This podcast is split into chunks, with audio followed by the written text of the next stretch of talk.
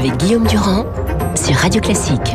Avec Guylaine Télémère, donc euh, pour Challenge. Bonjour Guylaine et Cécile Cornudet pour les échos, éditorialistes toutes les deux. Je suis ravi euh, de vous recevoir ce matin. Première question, elle est factuelle. Est-ce que vous croyez l'une et l'autre à un moratoire? Parce que visiblement c'est en discussion. D'ailleurs dans votre journal on en parle, euh, Cécile, ce matin. Donc c'est sur la table du côté du gouvernement et du président de la République, car c'est lui qui peut prendre la décision.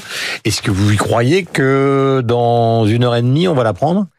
50-50, je vais vous faire une, une réponse de Normand. Non, manifestement, il y a des gros débats au sein euh, de, de l'exécutif pour savoir est-ce qu'on met ça vraiment sur la table ou pas.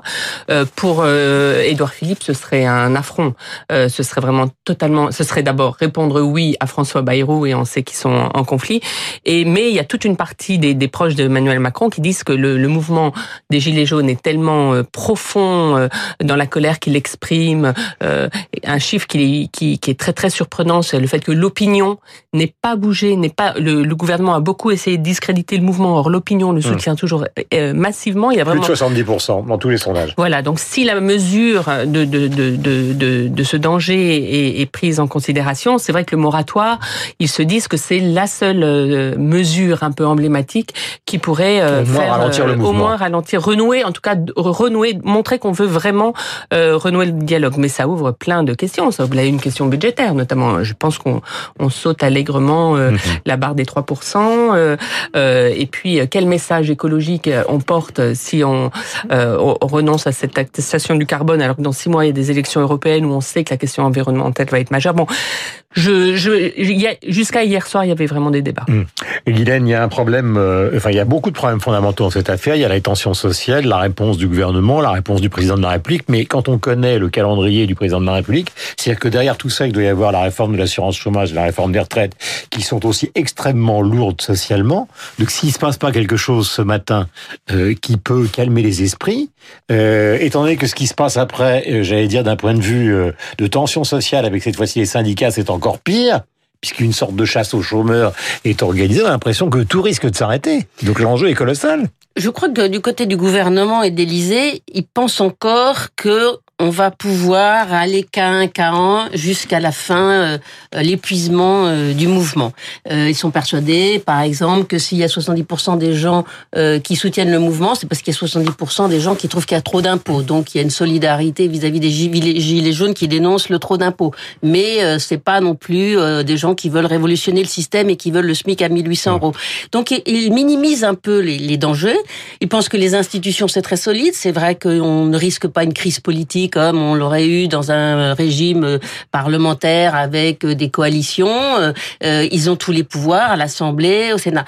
Et, donc ils minimisent un peu et ils pensent qu'ils vont continuer à pouvoir faire ce qu'ils mhm. appellent des réformes systémiques sur l'assurance chômage. Mais dans ces cas-là, il faut pas employer ce vocabulaire. C'est-à-dire que minimiser et parler de peste brune, de séditieux, de classe laborieuse, c'est qu'à la fois on, veut, calmer les gens et en même temps on jette de l'huile. Mais il y a un côté schizophrène, c'est-à-dire que à la fois ils disent attention le danger, ça va, si c'est pas nous, si on réussit pas, ça va être Le Pen. Enfin clairement ils vous disent ça off. Euh, mhm. Nous, euh, on est le dernier rempart contre contre les extrêmes et, en même temps, euh, ils savent qu'il faut lâcher du lest. Alors je pense qu'ils vont pas utiliser le mot moratoire parce que mm. ça c'est impossible pour Emmanuel Macron euh, euh, dans, sa bouche mais ils vont mettre sur la table l'organisation des taxes favorables à, la transition énergétique et peut-être voir comment on peut taxer le kérosène etc mais bon pour le moment leur chance c'est que aucun euh, aucun autre mouvement ne s'est greffé sur les gilets jaunes. On a parlé à un moment des transports, des BTC, des taxis, etc., qui auraient vraiment bloqué le pays. Là, pour le moment, euh, le, les, gilets jaunes restent assez seuls. Alors, je voudrais qu'on écoute un certain nombre d'extraits. Après, j'ai une question, évidemment, non pas fondamentale, mais une question importante à vous poser. Voici ce que disait il y a quelques instants le porte-parole du gouvernement, Benjamin Griveaux. Donc, on est dans la perspective de ce qui va se passer à 10h30. Écoutez-le. Le coup de baguette magique pour résoudre les difficultés de ceux qui ont enfilé un gilet jaune depuis une dizaine de jours maintenant, ce serait euh, être bien méprisant à leur endroit que de considérer qu'il suffit euh, d'une mesure baguette magique qui réglerait tous leurs problèmes. Un, il y a des mesures qui ont été prises, je le rappelle, il y a dix jours. C'est 500 millions d'euros qu'on a mis sur la table. Tout le monde l'a balayé d'un revers de main en moins de 24 heures. Donc il y a eu des réponses. Mais après, vous avez aussi des réponses qui se travaillent territoire par territoire. Et je vais vous dire, c'est pas depuis Paris qu'on va être capable de dire si à tel endroit, eh bien la bonne solution c'est celle-là. Deuxième en, entretien, donc Nicolas Dupont-Aignan il y a quelques instants sur euh, Radio Classique. Voici ce qu'il considère que devrait faire Emmanuel Macron. Il devrait recevoir les chefs des partis politiques, il devrait recevoir les syndicats, il devrait recevoir des Français euh, gilets jaunes en les tirant au sort comme il veut. Il devrait à un moment se dire, je suis président de la nation c'est-à-dire de l'ensemble des Français. Si des personnes âgées, des femmes, beaucoup de femmes dans les cortèges, passent les nuits sur des péages autoroutiers, alors qu'ils n'ont aucun engagement politique. Hmm. Ce ne sont pas les professionnels CGT qu'on a l'habitude de voir. S'ils sont là, c'est peut-être qu'il y a un malaise. Euh, Bruno Rotaillot sur France Inter pour les Républicains on exprime une conviction qui est la nôtre puisque dès 2013, nous avions refusé d'intégrer la taxe carbone à la DCPE. Le Sénat, il est constant. Ça n'est pas parce qu'il y a les gilets jaunes que nous varions, c'est parce que ça correspond à une conviction. Oui, il faut sans doute augmenter la taxe carbone. Oui, il faut la transition écologique, mais pas à n'importe quel prix. Il faut la rendre supportable pour les Français qui ne supportent plus ce patraquage fiscal. Voilà, donc question à toutes les deux, donc euh, Guylaine et Cécile Cornudet. On vient d'entendre évidemment des gens qui sont euh, euh pour une grande partie d'entre eux euh, des opposants. Et j'ajouterais d'ailleurs à, ça d'ailleurs les critiques que nous exprimons donc les journalistes. Est-ce que nous sommes tous des gens qui sommes en train d'essayer de flinguer un jeune président de 40 ans euh, qui essaye de réformer la France? Parce que c'est un peu ça qui quelquefois du côté du gouvernement nous est lancé à la figure. Je parle pas simplement de la presse mais euh, des partis politiques. Ce qui est sûr, c'est que euh, c'est très ciblé sur sa personne. Et ça, c'est sans doute euh, une des conséquences de la fin des partis et des corps intermédiaires, c'est que euh, le peuple, on le voit bien, s'adresse directement à Emmanuel Macron et on est passé de, de slogans dans, dans, les manifestations sur le carburant à Macron démission. On mmh. peut résumer ça comme ça. Donc c'est vrai que c'est très centré sur sa personne. La presse, vous savez, elle était critiquée au début parce qu'elle était trop gentille avec lui. Maintenant, elle est critiquée parce qu'elle est trop dure avec lui. Ça, je sais pas si si, si c'est un argument, mais c'est vrai qu'il y a une colère contre sa personne, liée moins peut-être à sa politique, parce que les dernières réformes qui ont été annoncées euh, le plan pauvreté, la réforme de la santé n'ont pas fait du tout de débat, mais sur sa personne. Hmm. Et c'est pour ça que c'est compliqué aujourd'hui, c'est qu'il y a une sorte de face à face entre des gilets jaunes qui veulent pas s'organiser, qui pensent qu'il y a que enfin, si maintenant ils sont en train de s'organiser. Oui, mais aussitôt, aussitôt les porte-paroles, vous avez vu, euh, sont euh, déniés euh, par les autres qui disent ils nous représentent pas. On, est quand même dans un moment démocratique, si vous voulez, où il y a un refus de tout ce qui est collectif. Et donc c'est vraiment un face à face de, de personnalités qui s'additionnent pour faire masse, mais c'est pas vraiment un collectif. Et d'ailleurs c'est pour ça aussi qu'il y a des revendications dans tous les sens et que c'est difficile à. Mais il y a vraiment un face à face et le président paraît très seul. Euh, Guylaine, un sociologue qui s'appelle Jean-François Amadieu, était sur l'antenne de Radio Classique ce matin. Il dit on est dans une situation totalement inédite. Est-ce qu'il a raison? Ah oui, ça, moi, j'ai pas connu ça, en tout cas sous la Ve République. Mais euh, je pense que, alors, sur le sur le euh, le punching ball contre Emmanuel Macron, euh, c'est vrai que la moindre faute de quart fait la une des journaux. Mais qu'est-ce que vous voulez? Il fascine. Et, euh, et, on arrive, je pense, au, au, bout du bout du fonctionnement de ces institutions, parce que Emmanuel Macron les a tirées vers le pouvoir solitaire. Euh, déjà, on a des institutions extrêmement verticales, avec euh, une fascination pour celui qui est élu. Mhm. C'est une élection extrêmement difficile. Euh, en plus, il est arrivé au pouvoir dans des circonstances absolument incroyables. Donc, c'est vrai qu'il y a une fascination.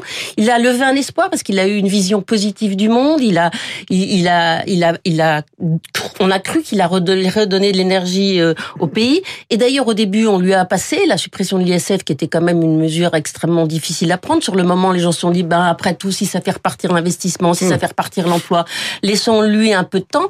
Et puis, euh, et puis, les résultats sont pas venus. Et puis, euh, il a eu des maladresses, une succession de maladresses dans la façon de... Il ne connaît pas vraiment bien la France, en fait.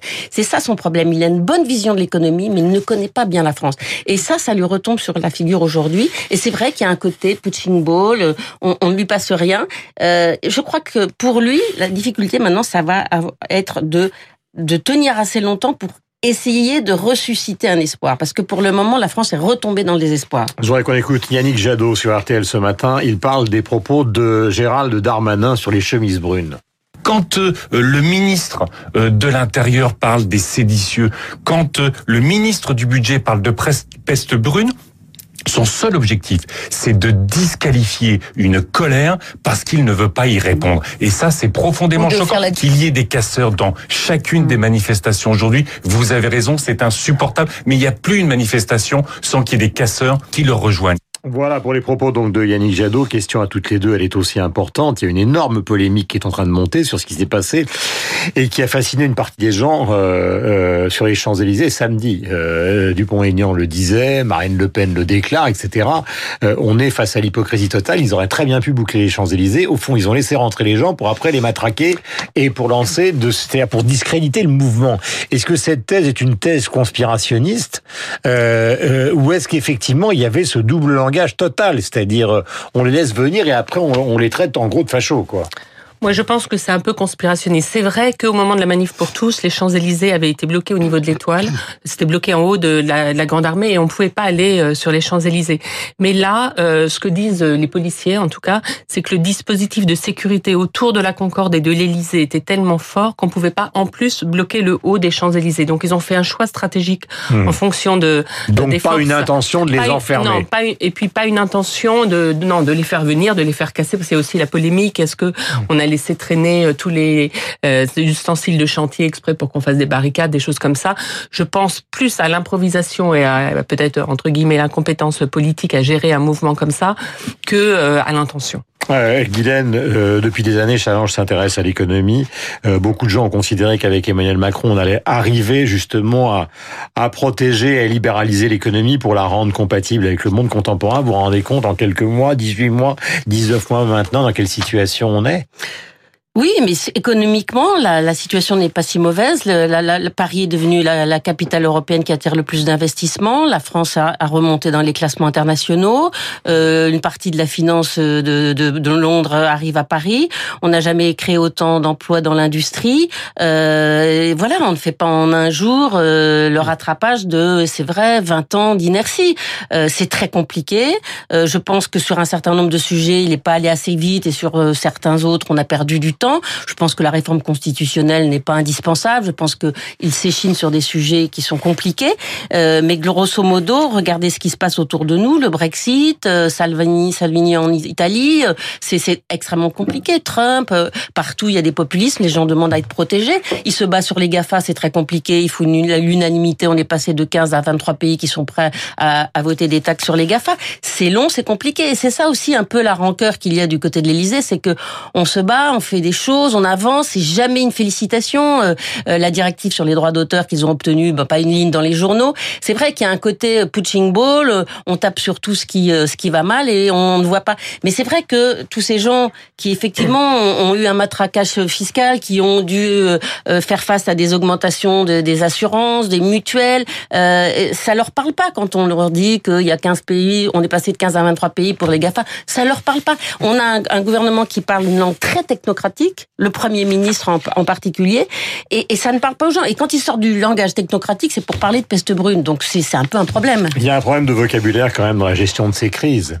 euh, Cécile. Oui, tout à fait. Mais en tout cas, il faut pas, il faut pas se euh, voiler la face. Aujourd'hui, ce qui se joue quand même, c'est la possibilité d'Emmanuel Macron de continuer ou pas à faire des réformes. S'il lâche pas assez, le mouvement peut euh, euh, peut poursuivre sous d'autres formes, renaître. La sanction électorale peut être très forte aux européennes. S'il lâche trop, s'il y a un moratoire ce matin, eh bien, pour qu'est-ce qui ferait qu'il aurait la, la force dans six mois de faire la réforme des retraites? À chaque fois, euh, on, on saurait qu'il aura reculé et ce, ça, il pourra plus avancer. Dernier point qui vient de tomber il y a quelques instants, Benjamin Griveaux sur France Info. Voici ce qu'il dit des gilets jaunes reçus à l'Élysée. En l'état actuel des discussions, ça n'est pas le cas. Une fois qu'ils seront organisés, qu'il n'y aura plus de contestation, j'ai dit hier qu'on était ouvert au dialogue et nous le serons, mais je veux aussi que ce dialogue il soit utile parce que dialoguer pour dialoguer, si ça doit mener à des résultats concrets, les résultats concrets ce sont dans les territoires et dans ces conférences territoriales qu'on bâtira des solutions concrètes pour les gens. Voilà donc pour les principales déclarations de la matinée. Petit cadeau à toutes les deux avec bonheur et pour les auditeurs de Radio Classique. 27 novembre 1896. Adaptation euh, de Nietzsche par Richard Strauss ainsi par les Zarathustra. On s'élève. Attention. S'il vous plaît. Merci Clément.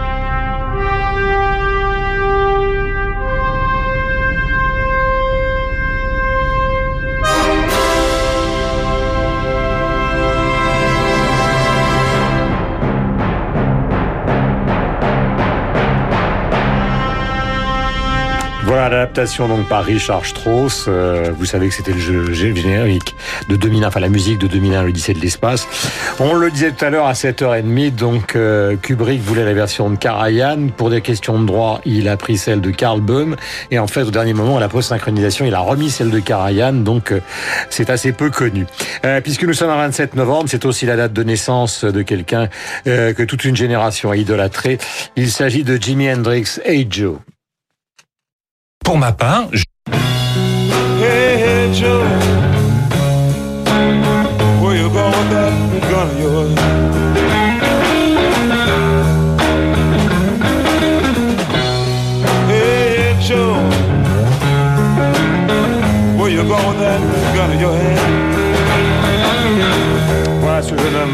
17 ans qui a révolutionné le jeu de la guitare, qui était gaucher, vous le savez, tout ça pour aboutir à vous. Euh, ma chère Cécile, ce petit cadeau, car Falaise est le nom d'un groupe qui est celui de votre fille, et c'est son premier album qui vient de sortir, comme quoi on peut travailler très sérieusement aux échos et avoir une fibre rock and roll. En tout cas, ce soir, euh, c'est 128 avenue de Saint-Ouen, et voici un extrait de ce groupe. C'est un cadeau que Radio Classique est ravi de vous offrir.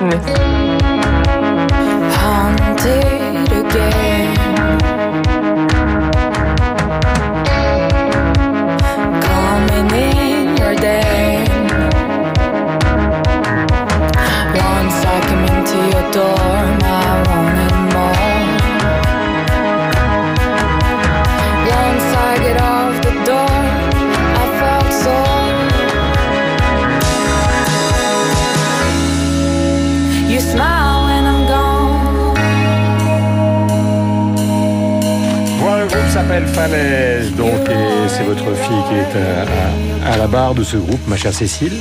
Toutes nos félicitations. La mère est inquiète. elle, est, elle est fière. Elle est fière, mais elle n'est pas inquiète. Non. Elle n'est pas inquiète. Donc, Et je, je, redis d'ailleurs, ça se passe au hasard ludique, 128 rue de Saint-Ouen à Paris. Voilà, les familles euh, ne sont plus, comment peut-on dire, monocordes. Euh, tout est possible dans une famille, en tout cas on l'espère, et passer la meilleure matinée possible. Nous avons rendez-vous avec Franck Ferrand ce matin qui va vous parler d'une histoire euh, que nous connaissons actuellement, puisqu'il y a deux papes, vous savez, l'ancien et celui qui dirige le Vatican Benoît XVI est considéré comme le pape émérite. Mais Franck va vous parler d'une situation qu'on a connue dans le passé où il y avait vraiment deux papes qui étaient d'une certaine manière en concurrence, presque en guerre. Il est 8h58, vous êtes sur l'antenne de Radio Classique. Merci à toutes les deux. Passez la meilleure journée possible aux échos et dans la rédaction de Challenge.